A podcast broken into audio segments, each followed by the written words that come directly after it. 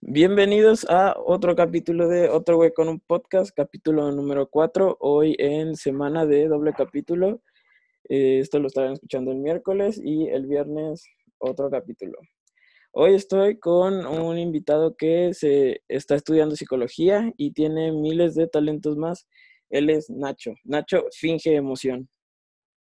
¿Qué onda? ¿Qué onda? ¿Cómo están? Hello. ¿Cómo estás, güey?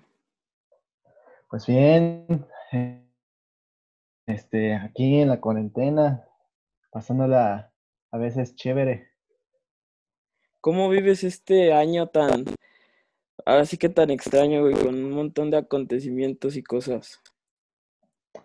Pues fíjate que lo estoy viviendo bien, porque he estado siempre en terapia. Entonces, como yo voy a terapia, digamos que todo lo que me está pasando lo expreso ahí y entonces en estos momentos he estado más tranquilo. Eh, me ha ayudado la cuarentena para leer, estudiar y hacer otras cosas. Estás estudiando psicología, ¿no? Sí. ¿En qué semestre vas? Voy en, ya pasando quinto semestre. Eh, ¿Dónde estudias este, psicología? En el claustro de Sor Juana. Un saludo para, para allá. Para mención no pagada, pero, pero un saludazo. Pues sabemos y conocemos muchos que la psicología tiene muchas ramas. ¿Tú en qué rama de la psicología te, te piensas especializar o, o, estás más enfocado? Eh, yo estoy enfocado más a la clínica. Eh, yo me quiero enfocar más a clínica de adolescentes y niños. Entonces, este, voy para allá. Quiero estudiar también psicoanálisis después de acabar psicología. O sea, que tú eres como que de la escuela de Freud. Sí, Freud, Freud hasta las venas.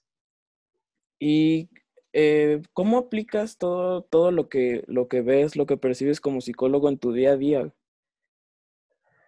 Pues, fíjate que cuando uno estudia psicología, vas conociéndote mucho más. Entonces, vas eh, diferenciando tus sentimientos, qué es lo que sientes en lo, en lo interno, a diferenciar lo externo, digamos que lo, aplicas también para conocer tu no verbal y lo, verbal.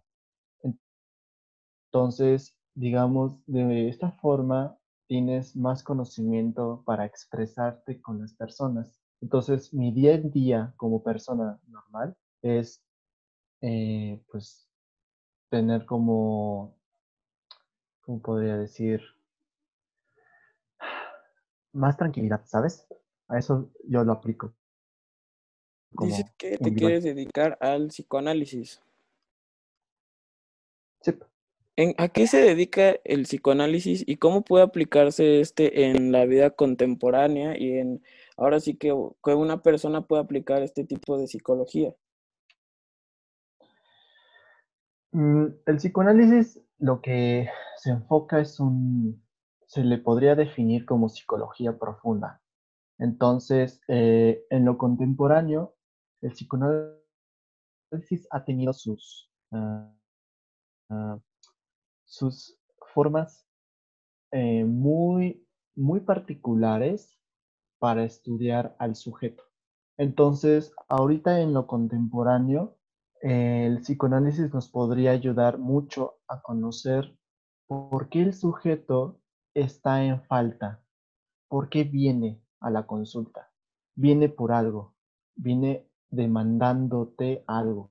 Entonces, ahorita en lo contemporáneo hay muchas demandas. Obviamente en todas las épocas ha habido demandas, pero entonces el psicoanálisis lo que hace es un estudio más profundo a raíz de lo que le está pasando al sujeto, por qué sufre.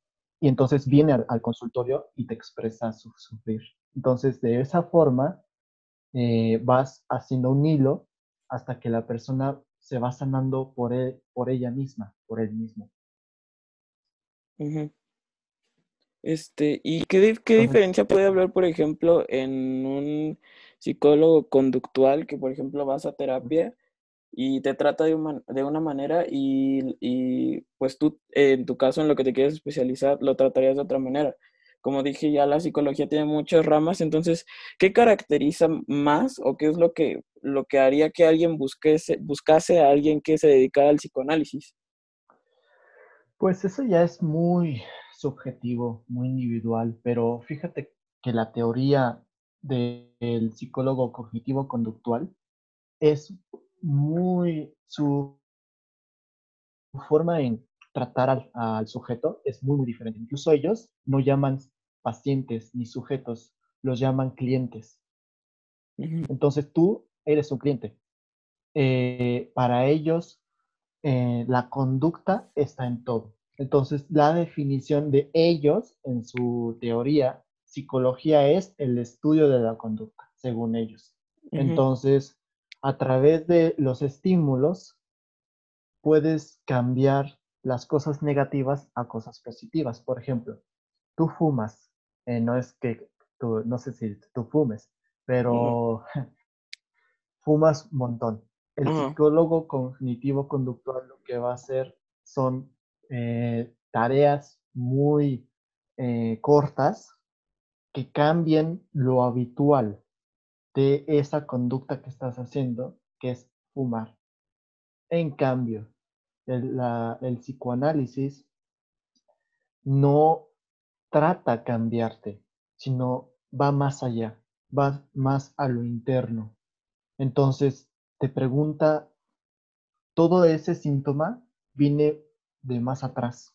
No es algo que haya pasado de ayer, sino es de un pasado más a fondo que tienes que cuestionarte y entonces el psicoanálisis lo que hace es afrontate a tu propia verdad. Eh, cuando tuvimos pláticas para hacer el capítulo de hoy, eh, me dices que tú eres, ¿podemos llamarlo fanatismo a la filosofía? Sí. ¿Cómo relacionas tú? Muy fan.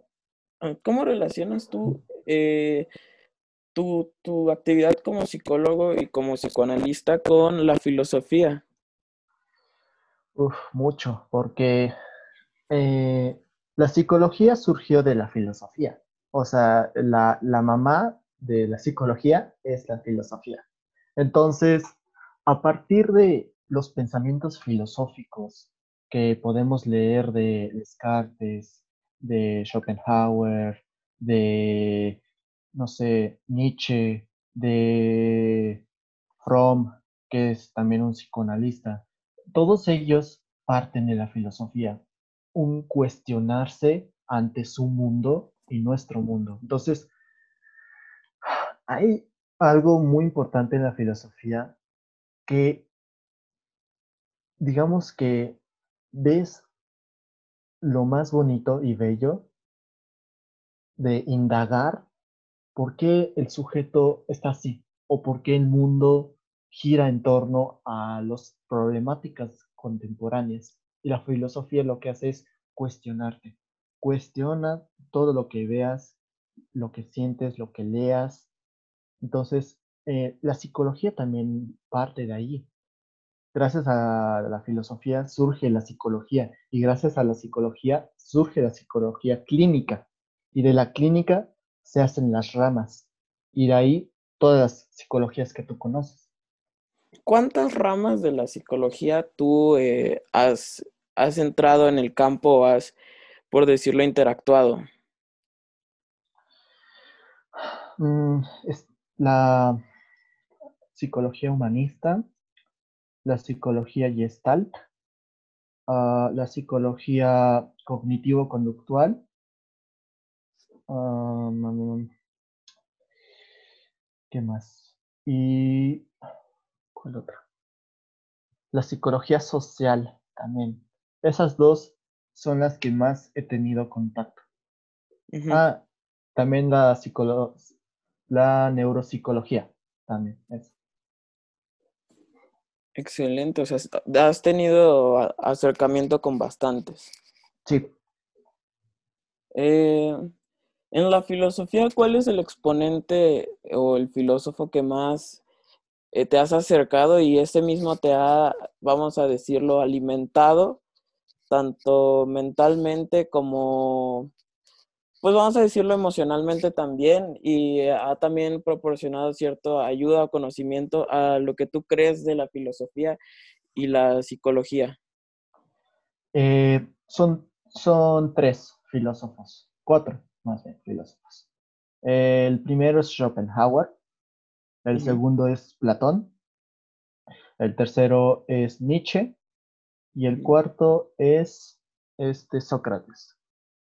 Estos, eh, claro que Sócrates eh, lo escribió Platón, entonces de ahí, eh, bueno, no importa. Estos cuatro son los que más me han ayudado a comprender un poquito más ya digamos que más, ahorita estoy leyendo a Schopenhauer, entonces estoy más fiel a Schopenhauer que nunca. Sí, eso que comentas es real, que, que Platón escribió a Sócrates. Sócrates nunca escribió nada, él era como, iba a las plazas y, y platicaba ahora sí que con los chavos, con lo jovial. La hermenéutica. Y él fue, bueno, pues ya después lo asesinaron y, pues lo demás, el resto es historia, pero de que dejó gran legado de Sócrates a través de Platón, pues eso es innegable y, también eso de, de, de, podemos ya decirlo, conócete a ti mismo, eso también lo pudo dejar Sócrates y eso también es parte de la psicología. De, hecho, creo que él dejó ahí lo del psique, ¿no? Sí, de ahí viene eh, sí que viene de, allá, de los griegos, que significa alma. Ya después dicen que la psique es la mente, pero yo soy un poco más fiel a que es alma, porque todavía la mente es un signo de interrogación. Y ya se conozca mucho, ¿eh? O sea, se conocen las neuronas y que el prefrontal, el frontal, el occipital, y eh, hacen estas funciones. O sea, sí se tiene conocimiento, pero todavía hay como un, una laguna sobre dónde yace esos movimientos. Que ahí están, que sabemos que están, pero eh, la, la, mente es bastante... O sea, tú consideras de lo que se conoce hoy en día de la mente es muy poco. Sí. ¿Y tú crees que a través de los estudios vamos a decir, los psicoanalistas, eh, ¿podemos tratar de entender un poco más lo que es la mente humana? Mm. Y qué buena pregunta. No la mente, pero sí lo que ya sé, ay, se me fue la voz, lo que ya sé en el interior del sujeto. O sea, ¿qué es lo que buscas? ¿Por qué vas hacia allá. Es más, es que el psicoanálisis es lo que más me gusta, es más poético, o sea, es más de intuición, no es como de pensar, ay, ¿de dónde surge esto? Dos más dos es cuatro, no, nada de eso, es muy de intuición. Porque es que te cuento, Freud ama literal a Schopenhauer. Incluso hubo un, un todo un, este, un libro que escribió diciendo que era fanático de Schopenhauer y de ahí surgió uno de sus conocimientos que, que es conócete a ti, a ti mismo porque también lo tiene Schopenhauer y también habla sobre el sufrir del sujeto y que ese sufrimiento llega a la consulta y de ahí partes de ese deseo que tiene el paciente. Este, bueno, ¿por qué crees tú que se debe de preservar eh, este pensamiento o estudiar filosofía en lo contemporáneo? Porque hoy en día eh, estudias filosofía y, el campo laboral no es como que muy sencillo, ¿sí? No, no es nada. Aquí en México, nada sencillo. Entonces, no, ok, adelante.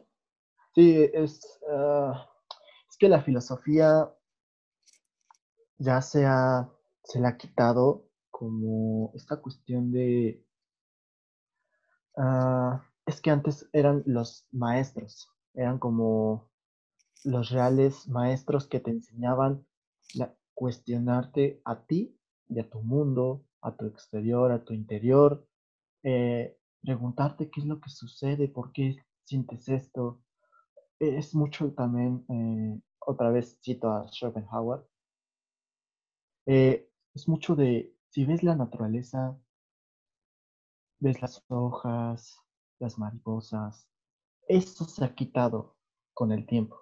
Ya no se piensa en eso, ya no se intuye en eso. Es más como enfócate en el dinero, enfócate en el marketing, enfócate en esto, enfócate en lo otro, sin tener considerado esta cuestión interna tuya. Entonces la filosofía hace eso, solo que también hay profesores que no enseñan de la forma correcta la filosofía o enseñan a filósofos bastante más punks que en su momento no tienes que leer, sino tienes que leer algo más liviano. Entonces, por eso, muchos que leen filosofía dicen, ay, no manches, no entiendo nada, porque les ponen a los filósofos más difíciles. Te voy a citar a otro, a Baudrillard. Él es complejo también, muy complejo. Pero ¿por qué tú crees que entonces todo esto se debe de preservar hasta hoy en día? ¿Por qué todavía deben de haber filósofos? Porque hmm.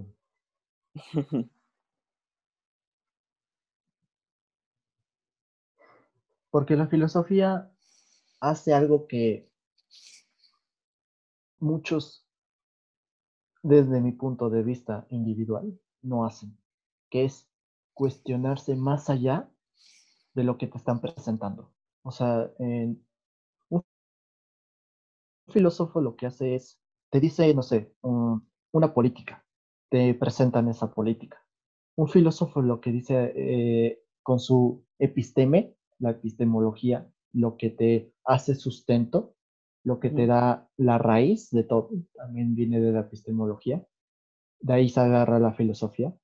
Regreso. Entonces, el filósofo lo que hace es, a través de su discurso y con teoría, con argumentos critica lo que está pasando. Pero da una solución, no solo se queda en crítica porque el filósofo puede criticar y puede decir, no, estás muy mal en esto. Ok, sí, pero ¿qué vas a aportar tú? Entonces ahí, de ahí viene eh, el pensamiento, de ahí viene realmente como el pensar cómo presentarte estos pensamientos que yo tengo a, a, la población, a los sujetos y también hacer a las personas pensantes y críticas. Decir, ok, me gusta tu teoría, ¿qué más hay? Investigas. Entonces, eso es lo que hace un filósofo, investigar, analizar, preguntarse. Y también hace la psicología eso, solo que en menor grado. Y eso que yo soy psicólogo y amo la psicología. También este, es una parte de la filosofía. Eh, vamos a hablar un poquito de, bueno, es una duda existencial, no sé si cuándo se puede comentar, pero ¿qué es lo que te hace ser? Y ahí te va, ¿qué es lo que, por ejemplo, lo que te hace ser filósofo? ¿O, cómo puedes ya auto, autonominarte filósofo? Filósofo es el que estudia filosofía, filósofo es el que filosofa, filósofo es el que publica libros de, o sea, ¿qué es lo que te hace ser? Y eso también, por ejemplo, es, por ejemplo, en ámbitos del dibujo, de la música, o sea, ¿qué es lo que te hace ser?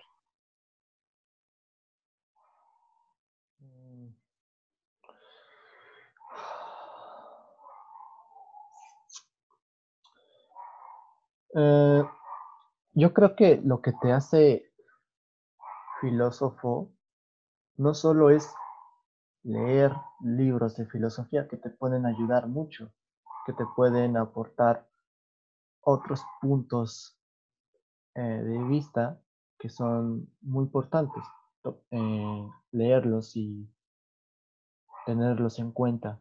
Pero el que realmente es un filósofo es el que va más allá de sus cuestionarse. O sea, te cuestionas y eh, a través de ese cuestionarte, eh, digamos que va, traspasas ese piso de la sabiduría que tú tienes. Entonces, por ejemplo, tú sabes algo sobre un tema, lo que tú quieras. No solo te quedas en ese tema, hay otros temas del mismo tema que puedes verlo desde otros puntos de vista. Entonces, ese filósofo que todos tenemos interno, lo único que tiene que hacer es preguntarse más, indagar más y además de tener como el conocimiento de teóricos, es ahora parte cuestionarte a ti mismo sobre lo que conoces. Y a través de lo que tú conoces, ya, haces tu, tu aporte. Eso es lo que hace un filósofo, desde mi punto de vista. O sea, un filósofo es ponerse a cuestionar. Sí, incluso hasta tus propios eh, comentarios que tú haces. O incluso tú criticas algo y ya después dices, bueno, no, estaba en lo incorrecto. Eh, es esto. Y ya das otra explicación. Entonces, todo, en, teoría podemos decir que todo el mundo es filósofo, ¿no?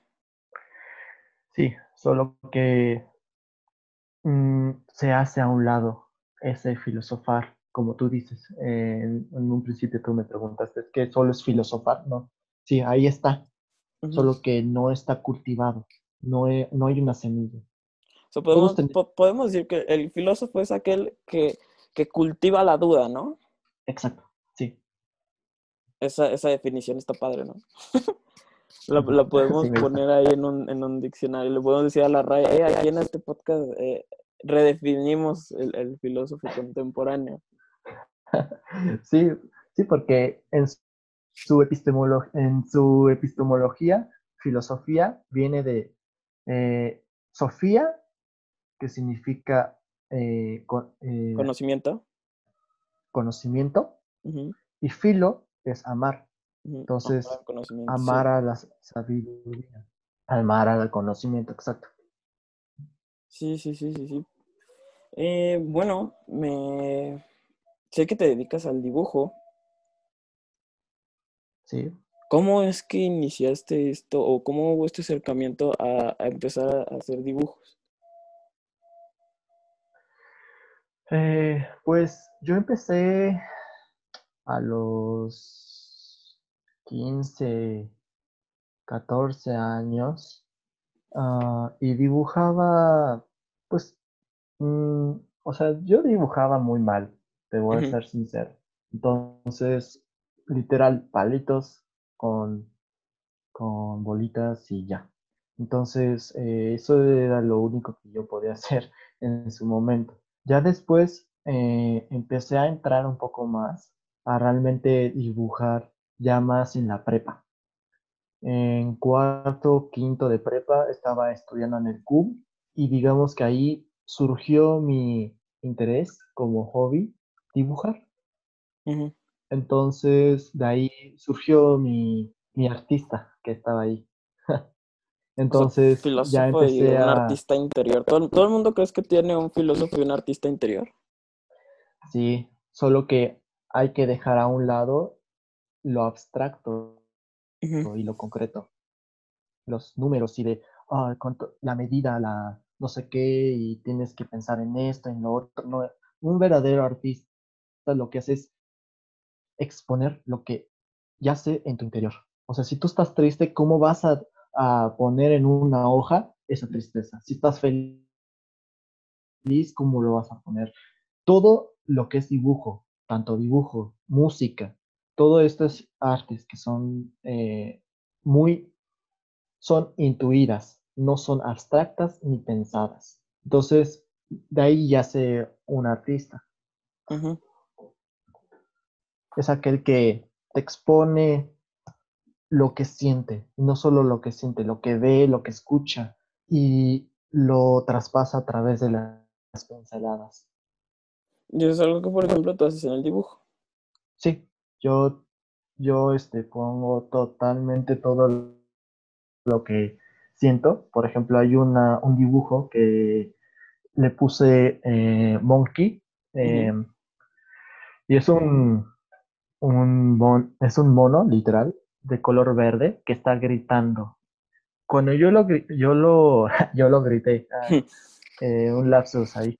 Este, cuando yo lo pinté, lo que yo quería exponer ahí era un grito que ya sí en mi interior. Porque digamos que antes tenía como mis conflictos existenciales, como todos. Eh, y en ese mono, que luego te lo paso para que lo, lo veas. Claro, o sea, todo tu trabajo adelante. digamos que ese mono lo que expresa es como un grito de desesperación, de decir quiero salir. Y era porque estaba todavía en mis conflictos de ser o no ser. Entonces ahí lo, lo, expresé en ese, en ese eh, mono. Eh, ¿Cuánto tiempo llevas dibujando? A ver, tengo desde los 17 años, tengo 21. Cuatro. ¿A través de todo este tiempo eh, has, desarrollado un estilo propio sobre el dibujo? Sí, fíjate que mi estilo es mucho de eh, ponerle muchos colores a todos los eh, dibujos que hago. Entonces, lo que caracteriza en los míos es que en cada parte de, de los personajes que hago tienen un montón de colores pero colores así como neón, ¿sabes? Eso es lo que caracteriza mi, mis dibujos. Eh, ¿Y estos dibujos que haces tienen relación con, con algún contexto filosófico o psicológico? Eh, tanto psicológico como filosófico, sí, porque todo lo que yo dibujo tiene una simbología. Eh, yo como soy eh, bastante fiel y eh, como fan de Freud, él habla sobre que todo lo que tú expongas tiene un significado más allá. Entonces, todos los dibujos que yo hago tienen simbologías, que tengo un libro, claro, que hablan sobre su significado, después de tener como su significado, yo le pongo mi significado. Entonces, psicológico puede decir, esto significa tristeza, esto significa felicidad, y todo junto significa esto. Entonces, eh, yo soy mucho de simbologías.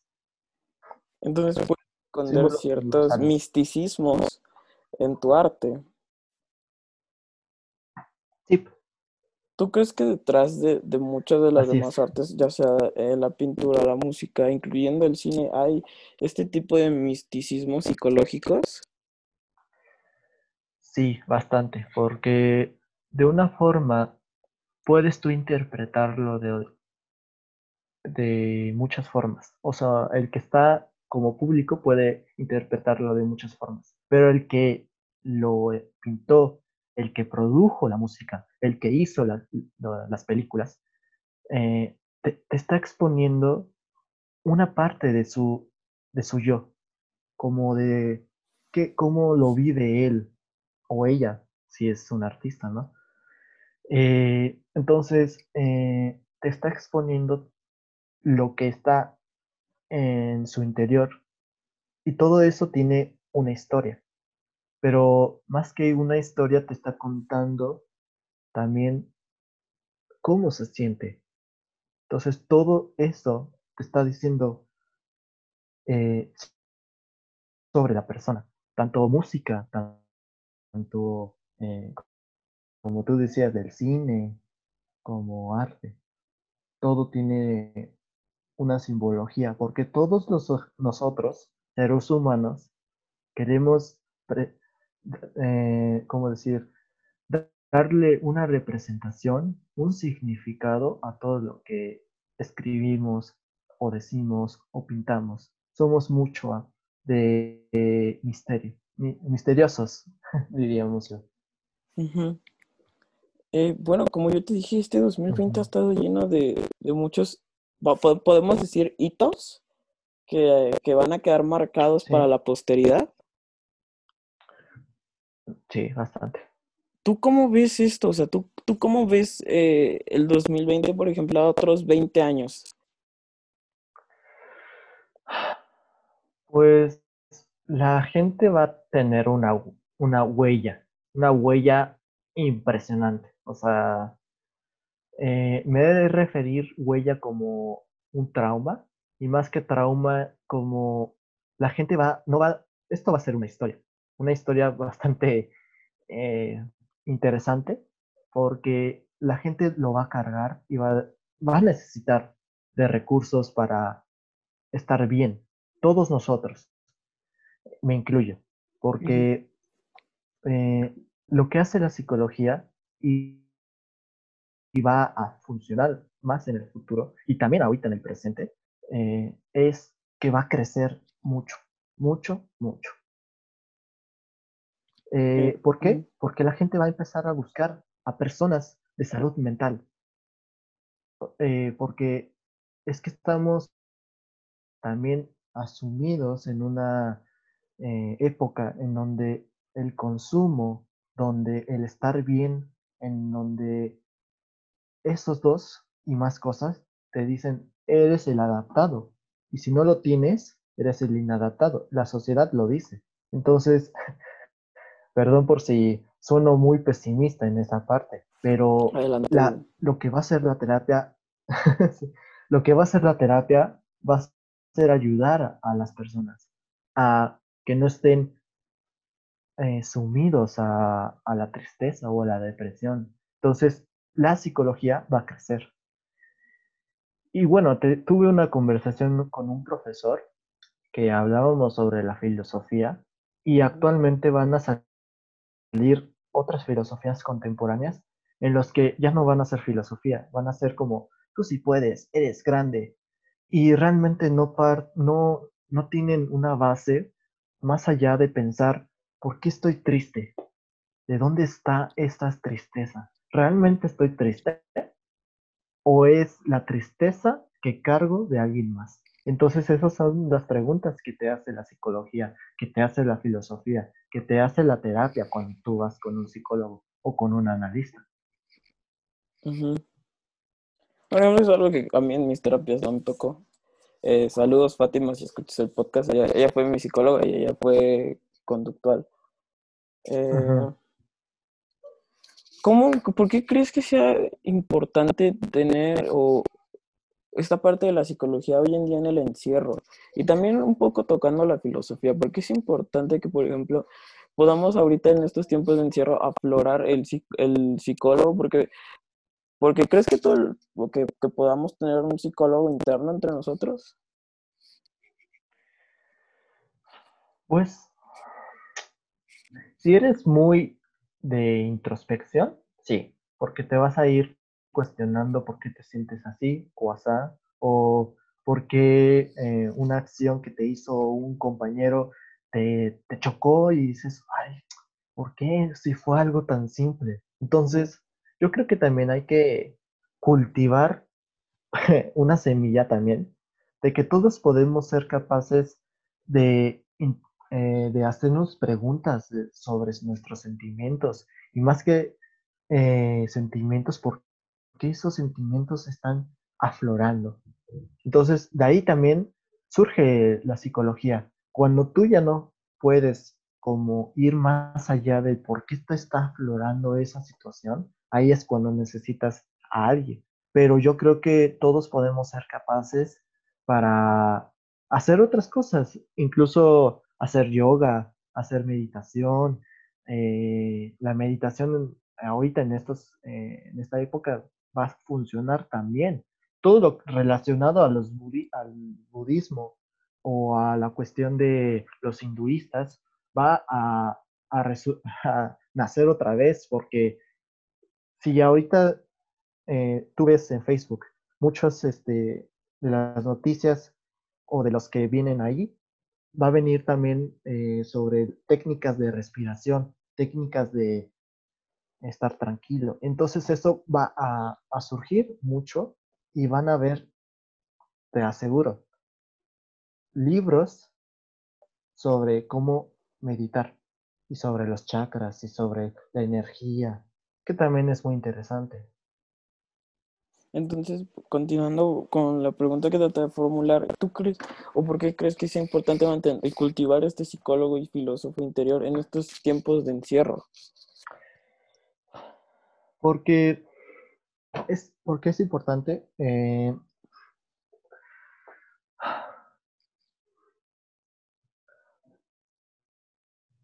mm, es importante para salud, la salud mental tuya, individual de cada quien, porque te vas a ir, eh, digamos, eh, un ejemplo para explicarme mejor. Imagínate que estás cocinando un pollo y este pollo lo tienes que desmenuzar. Esta cuestión de desmenuzar, tienes que hacer lo mismo con tus sentimientos, con lo que sientes, con lo que te preguntas. Entonces, tanto la psicología como la filosofía son amigas. Y estos dos te van a ayudar a que ese eh, cuestionarte te haga más eh, como una reflexión de decir, bueno, este tema que me estaba preocupando mucho, realmente no, no tenía tanta importancia en su momento. O sea, solo estaba eh, bastante eh, nervioso en su momento. Entonces, eso es lo que va a, funcionar la filosofía y la psicología, como a tranquilizarte sobre una situación que a veces es como, ay, no fue para tanto. Entonces, para eso es como ser psicólogos nosotros mismos. Todos lo tenemos, como lo filósofo, como lo artista. Todos tenemos una parte. Obviamente algunos lo desarrollan más que otros, pero ahí está. Eso lo dice también, por ejemplo, Elena Balbaski, eh, es una filósofa. esta cuestión del artista, que todos somos un poquito de algo, de artista, de algo. Por ejemplo, tú eres artista de música y ahí lo tienes. Solo falta que crezca la, la planta. Entonces va a funcionar mucho ahorita. ¿Crees que a través del arte podemos encontrar una vía de escape psicológica? Es decir, eh, tengo un malestar emocional y entonces yo a través de, no sé, un dibujo, en tu caso, eh, puedo sacar y vomitar todo este malestar que siento. En sí, todo lo que es arte, todo lo que es movimiento de cuerpo y, y movimiento de mano y expresarlo en una hoja, es una manifestación de lo que tú me comentas. Freud ya lo, escribió en su libro de El malestar de la cultura. En este libro lo que él quiere tratar es cómo a través del arte y a través de la música uno puede expresar los sentimientos que yacen en su interior. O sea, eh, si estás, tuve a un a los ballets, todos los que hacen ballet, eh, si algo, alguien está escuchando de ballet, lo sabrá también, que a través del cuerpo, a través del movimiento, expresas el sentimiento también. Si estás triste, la postura del cuerpo te lo va a decir todo. O incluso si estás enojado, todo lo no verbal a través del arte se va a expresar. Entonces, eh, es un mecanismo que, yo creo que, que, es bueno, porque es otra forma para expulsar, como tú dices. Y sí, lo expulsas. Entonces, es eso. Entonces, ¿por qué eh, si, si, si, tenemos e, este psicólogo y este artista interno que nos hace sacar eh, todos estos, podríamos decir, los malestares emocionales. ¿Por qué entonces es importante o deberíamos seguir buscando ayuda psicológica tanto en, en, pues ahora sí que en las terapias? Porque habrá cosas que, negamos. Fíjate que somos mucho de, te dicen un problema o tú quieres ver un problema, pero tu mecanismo de defensa te va a decir no.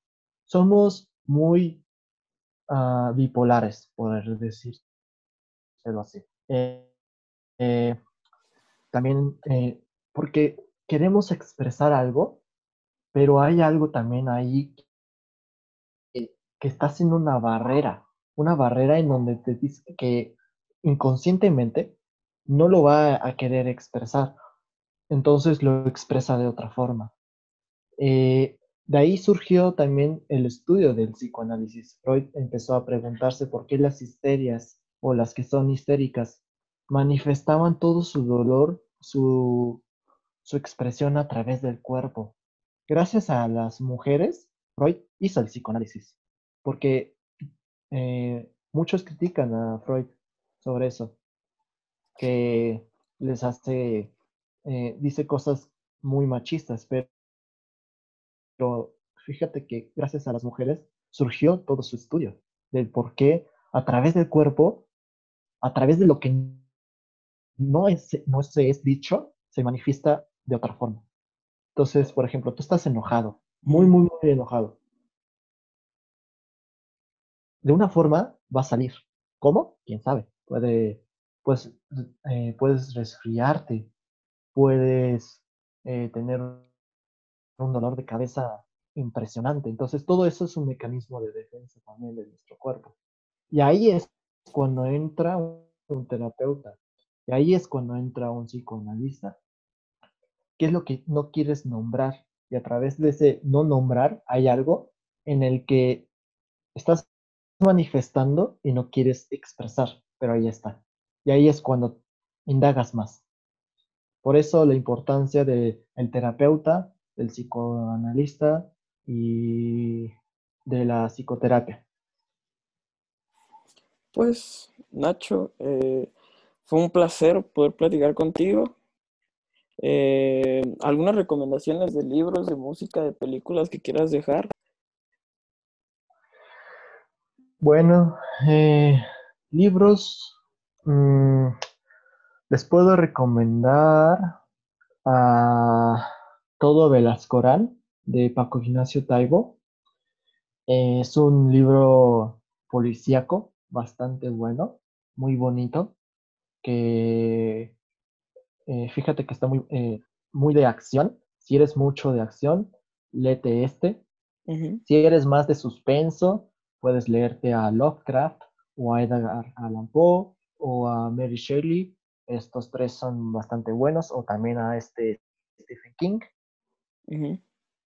Si eres bastante de preguntarte sobre el mundo, sobre por qué, eh, cómo puedes hacer un artista, puedes leerte el mundo como representación de voluntad de Schopenhauer. Eh, si eres más de cosas de ciencia ficción, puedes leerte a Harry Potter o a eh, El Señor de los Anillos. Si eres más poético, puedes leerte a este, Shakespeare, eh, Hamlet. de música les puedo recomendar Mozart, les puedo recomendar a este David Garrett, que es un violinista bastante bueno. Eh, les puedo recomendar electrónica, a ellos que les gusta mucho eso. Tuve un invitado de DJ. Sí, sí lo escuché. Está bueno, ¿no? Ahí también. Sí, Pepe. Pepe, si nos escuchas. Saludos, Pepe. Eh, también a Sebastián Kwok le mando un saludito. Kwok, mi segundo invitado. Y bueno, este. Mm, ¿Qué más? Eh, ¿Qué me preguntaste? Ah, sí, películas. Debajo del agua. películas Debajo del agua. Muy buena película. Eh, Guillermo del Toro. ¿No es la forma del agua? de ¿Vale? ¿No es la forma del agua? ¿The Shape of Water? sí, me equivoqué. No te preocupes. ya me van a empezar a, Sí, sí, no, no, ya. Los cineastas, güey. Yo tengo un amigo cineasta que si escuchara esto le sangrarían los sí, oídos. pues, si un cineasta escucha esto, me va, va a venir a mi casa y Va a llegar a, a, a irrom- Sí, sí, sí.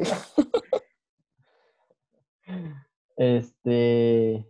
mm, Ay, una película que les puedo recomendar alemana, que es bastante buena, se llama La Ola. Uf, también te lo recomiendo a ti, Chema. Muy buena película. Este, y bueno, recomendar a todas las personas que nos están escuchando que cultiven su filosofía, cultiven su psicólogo interno. Cuando realmente se sientan eh, muy, muy, muy mal, que digan, ya no puedo más, que más que eso digan, necesito ahora sí realmente de alguien, busquen a un terapeuta, a un psicólogo, a un analista. Todas las terapias ahí están. Entonces, cada quien se va a ir eh, eh, como diciendo cuál va a ser su terapia para él o ella, porque no pa- para todos va a ser lo mismo. Un psicoanalista no podrá ayudar a alguien que tenga una filosofía más de cognitivo-conductual, pero ahí están cuando más lo necesitan. Entonces, no, no lo duden y pues bueno, síganme en Instagram. Eh, hay cualquier duda, me pueden preguntar, tú también, Chema. Gracias, hermano. Y este, ¿Cómo, cómo se llama tu Instagram, güey? próximamente, mi Instagram, eh, Nacho Brione. Entre paréntesis, el trueno. ¿Por qué el trueno, güey? el trueno. Fíjate que me gusta el teatro. El teatro es algo que me ha llamado bastante eh, el interés. Y en la prepa, cuando iba en quinto de la prepa, hice una obra de teatro que se llama De la calle. En esta obra de la calle fuimos los semifinalistas y llegamos a la final. Y en la final perdimos porque alguien del teatro nos ganó. Pero fuimos seleccionados por la UNAM, por el FITU. Ujú. Entonces yo participé como uno de los personajes más locos y más desquiciados que se llama el trueno. Y entonces es un dealer, es alguien que se la pasa mal y se la vive de muy, muy loca. Pero me caractericé tanto en ese personaje que muchas personas no me conocían como Nacho, me conocían como el trueno. Entonces por eso me puse el trueno, porque mucha gente me conoció en esa parte de la locura del trueno y no me llaman Nacho, me llaman trueno. Entonces por eso me puse el trueno ahí en Instagram. Qué con madre, güey. Sí. Pues algo que quieras agregar, el micrófono es tuyo. Pues no, nada, eh, todos tenemos un artistas, somos artistas, perdón, ahí se me fue el somos. Eh, y pues chicos, no duden, todos tenemos capacidad para hacer algo. Cada quien tiene eh, su magia. Sean mágicos, vuelvan a ser niños. De ahí surge el, artista también. Pues este fue el capítulo número 4 de Otro Güey con un Podcast. Eh, semana de capítulo doble. Nos vemos el viernes con Fifi. Hablamos de producción musical, eh, de cómo se, se, hace una canción. Y pues Nacho, muchas gracias. Eh, nos vemos el viernes. Chao. Sí, chao.